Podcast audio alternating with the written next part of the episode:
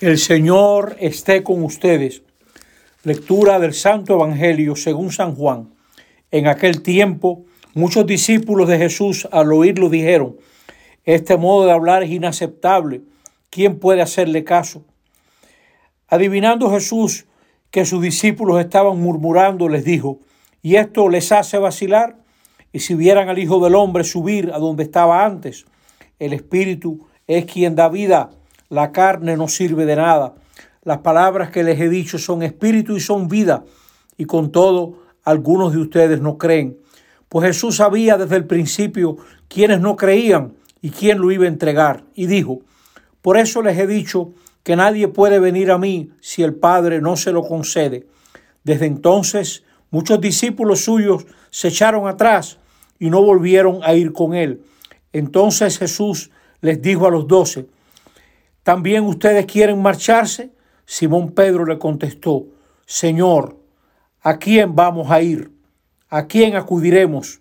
Tú tienes palabras de vida eterna. Nosotros creemos. Nosotros sabemos que tú eres el santo consagrado por Dios. Palabra del Señor.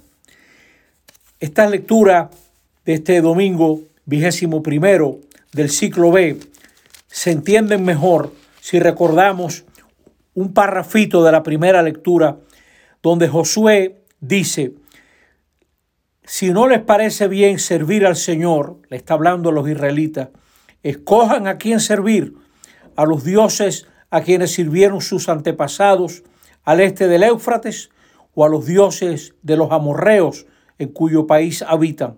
Yo y mi casa serviremos al Señor. Es decir, se trata de escoger. Hay detrás de todas estas lecturas, detrás de todo este Evangelio, dos maneras de proceder. Una que procede según la carne. La carne quiere decir la vida humana sin Dios, la vida humana dejada a sus cálculos, a sus fuerzas, la manera humana de entender la vida.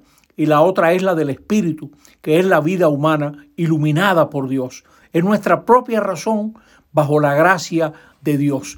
Y por eso es tan importante escoger si uno va a decidir la vida a partir del cálculo humano o si uno se va a dejar llevar por la vida que Dios da a experimentar.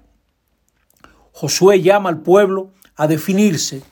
Nosotros como pueblo no nos hemos definido. Necesitamos escoger el orden, la paz, la justicia, las prioridades que traen vida para las mayorías, las decisiones que ponen a sembrar, a reforestar, el respeto a la ley, etc. No podemos pensar que vamos a llegar a un éxito haciendo lo que cada cual le dé la gana y así tendremos un país ordenado. No, hay que escoger. Y por eso el sectarismo político, el egoísmo, hay que rechazarlo. Ahora que se acerca toda esta, todo este tiempo de, comienzo del año escolar. Hay que ayudar a los muchachos también a definirse. Jesús les aclara la propuesta a sus discípulos que no tienen corazón para dar ese paso. Dios les está dando en Jesús la oportunidad de despertar a la vida diferente, de no vivir a partir solo de sus fuerzas, de sus cálculos, de lo que ellos controlan, del provecho del éxito humano. No, se trata de caminar un camino nuevo, de servir desde adentro, ser capaz de apostar la vida a lo que verdaderamente trae felicidad. Y eso requiere servir desde adentro, seguir a Jesús más allá de las ventajas. Esos discípulos estaban dispuestos a seguir a Jesús mientras Jesús les reportase alguna ventaja. Pero eso es vivir a partir del cálculo humano, la carne que dice Jesús. En cambio, vivir a partir del don de Dios que nos da en Jesús. Dios nos da ese corazón nuevo, ese corazón leal que permite entregar lo mejor de la vida y ahí hay felicidad. Los padres y madres que me escuchan saben lo que estoy diciendo. Todo el que haya entregado lo mejor de su vida a sus hijos e hijas encuentra esa felicidad de saber que ha preparado hombres y mujeres para la vida, gente que será feliz ya cuando estén de su cuenta y no necesitarán el, la presencia del padre o de la madre, porque habrán creado vidas autónomas capaces de caminar sus propios caminos.